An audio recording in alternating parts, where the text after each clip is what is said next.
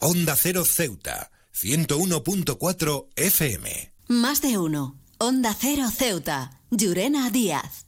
Buenos días, son las 8 y 20 de la mañana de este martes 9 de enero. Llega la hora de noticias de nuestra ciudad, es la hora de noticias en Onda Cero.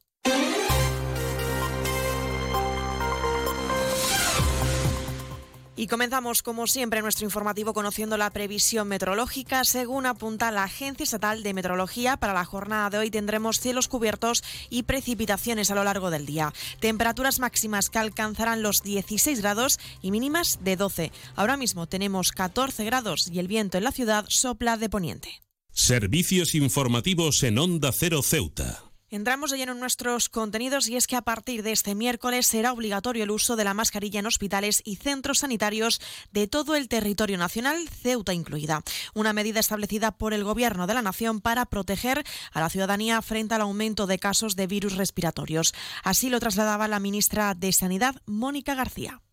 Hemos hablado, hemos reflexionado profundamente sobre el papel de la mascarilla, sobre todo en centros sanitarios, en hospitales y centros de salud, para proteger tanto a pacientes como a profesionales, como una medida que es efectiva, una medida que es de sentido común, una medida que está avalada por la evidencia científica y que es bien recibida por la población. Por cierto, la consejera de Sanidad y Servicios Sociales, Navila Bencina, y la directora general del área, Rebeca Benarros, participaban telemáticamente en este Consejo Interterritorial del Sistema Nacional de Salud para analizar el incremento producido en las infecciones respiratorias agudas. Según Benarros, la incidencia en Ceuta no es de las peores de España, sin embargo, sí se ha producido un repunte significativo de casos en la ciudad, tanto en lo relativo a los de gripe como de la COVID-19, lo que ha supuesto un incremento en las hospitalizaciones. La miembro del Gobierno local también ha aprovechado su participación en este foro para solicitar una audiencia con la ministra de Sanidad al objeto de trasladarle las carencias que sufre Ceuta en materia asistencial y una solución efectiva, dicho al respecto. He viajado por todo el mundo y de Ceuta me encantan las murallas reales, el parque mediterráneo, las vistas desde los miradores, pero su café, vaya café, uno de los mejores que he probado y de eso sí que entiendo, café borrás, el café de Ceuta. Y vamos con otros asuntos. La Asamblea de Ceuta va a celebrar en esta jornada la sesión ordinaria resolutiva del Pleno correspondiente al mes de diciembre, donde las diferentes formaciones políticas van a elevar sus respectivas propuestas. Vox va a presentar un conjunto de propuestas relacionadas con el cuidado y mantenimiento del litoral ceutí, así como la creación de un plan integral de rehabilitación de los centros educativos y agilizar la construcción del centro educativo del Brul. Escuchamos al líder de la formación, Juan Sergio Redondo. Pedimos al Gobierno que desarrolle un documento de trabajo que contemple, entre otros objetivos, la reposición de arena en las playas, las canalizaciones pendientes en la Bahía Norte y la protección de nuestras costas, además de mejorar la accesibilidad a las mismas. En segundo lugar, llevaremos a debate en la Asamblea una iniciativa relacionada con los centros escolares para elaborar un plan integral de rehabilitación de todos los centros educativos eh, agilizar la construcción del centro del BRUL. Por último, presentaremos una propuesta para incluir en la guía educativa para el curso 2024-2025 la actividad Memoria y Prevención del Terrorismo, a través de la cual alumnos de cuarto de ESO y primero y segundo de bachillerato puedan conocer testimonios de víctimas del terrorismo. Por un lado, sensibilizar de las consecuencias trágicas del terrorismo, tanto para la vida de las personas como para la sociedad en su conjunto, y por otro, fomentar el rechazo de la violencia y el respeto y la consideración de las víctimas.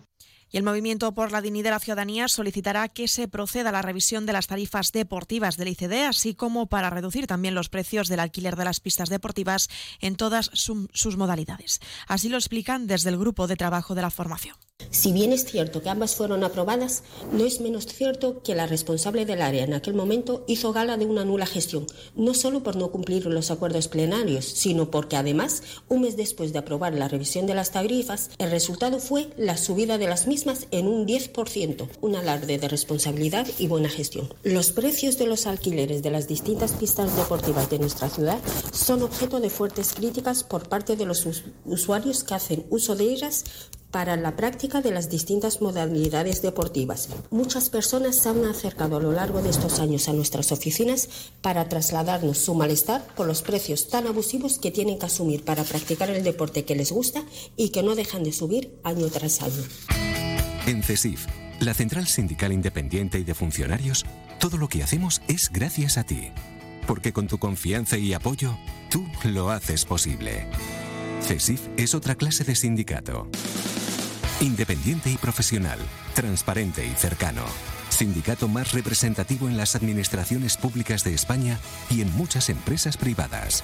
Sea cual sea tu profesión, en la función pública o en la empresa privada, CESIF es tu sindicato. Vota CESIF. Defiende tu trabajo. Onda Cero Ceuta, 101.4 FM. Más noticias en Onda Cero. La autoridad portuaria de Ceuta ha condenado las amenazas que denuncia haber sufrido telefónicamente la empresa de reparaciones marítimas Gabarra y Servicios S.A. tras su reciente interés en implantarse en el puerto ceutí. Según han trasladado, desde hace años esta empresa cuenta con una autorización otorgada por el puerto de Ceuta para prestar servicios de aprovisionamiento de buques fondeando en la bahía. Y es que recientemente están estudiando la posibilidad de implantarse físicamente en el puerto de Ceuta. También el dueño de Gabarras y Servicios S.A. recibió llamadas intimidatorias por trabajar en la zona portuaria ceutí, un incidente que ya ha sido denunciado ante la Guardia Civil de Algeciras. Y hablamos ahora del área sindical porque Comisiones Obreras ha condenado el abuso sexual que ha sufrido una trabajadora de Trace por parte de un desconocido mientras desarrollaba sus funciones durante el mediodía del domingo en la Avenida España. Los hechos ocurrieron cuando la trabajadora se encontraba barriendo y procedió a vaciar el cubo de basura para posteriormente dirigirse al punto de encuentro que los empleados de esta empresa tienen para finalizar su jornada laboral.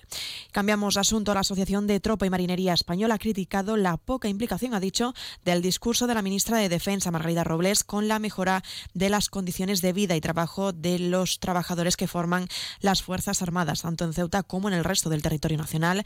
Y es que se ha referido a las palabras trasladadas durante el discurso con motivo de la Pascua Militar que se desarrolló el pasado 6 de enero.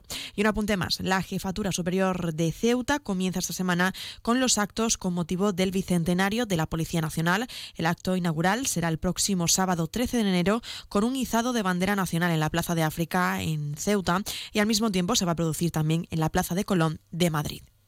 ¿Sabes qué hace más ilusión que un mini nuevo? Con su olor a nuevo, su brillo de nuevo y su mira mi mini nuevo. Un concesionario nuevo lleno de minis nuevos. Ven a Mini Borras Motor, en Avenida España, tu nuevo concesionario Mini en Ceuta. Con su olor a nuevo, su brillo nuevo.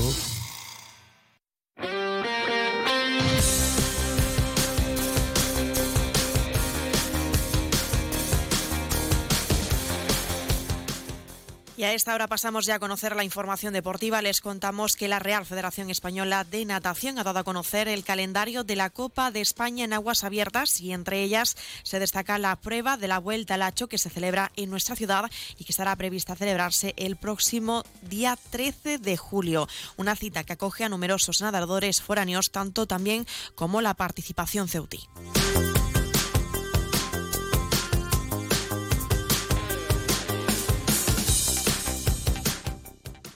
Más de uno. Onda Cero Ceuta. Llurena Díaz.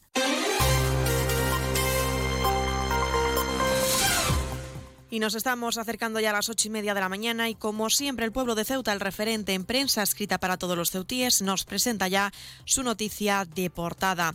La aduana comercial continúa en stand-by tras el inicio del 2024. Se quedan ahora en la mejor compañía, la de más de uno con Carlos Alsina. Nosotros regresaremos a las 11 y 3 minutos para contarles a modo titulares las noticias más destacadas del día. Y como siempre, a partir de las 12 y 20 contaremos con nuestro espacio Más de Uno Ceuta que dirige nuestra compañera Carolina Martín. También recordarles que pueden seguir toda la actualidad de Ceuta a través de nuestras redes sociales en arroba Onda Cero Ceuta.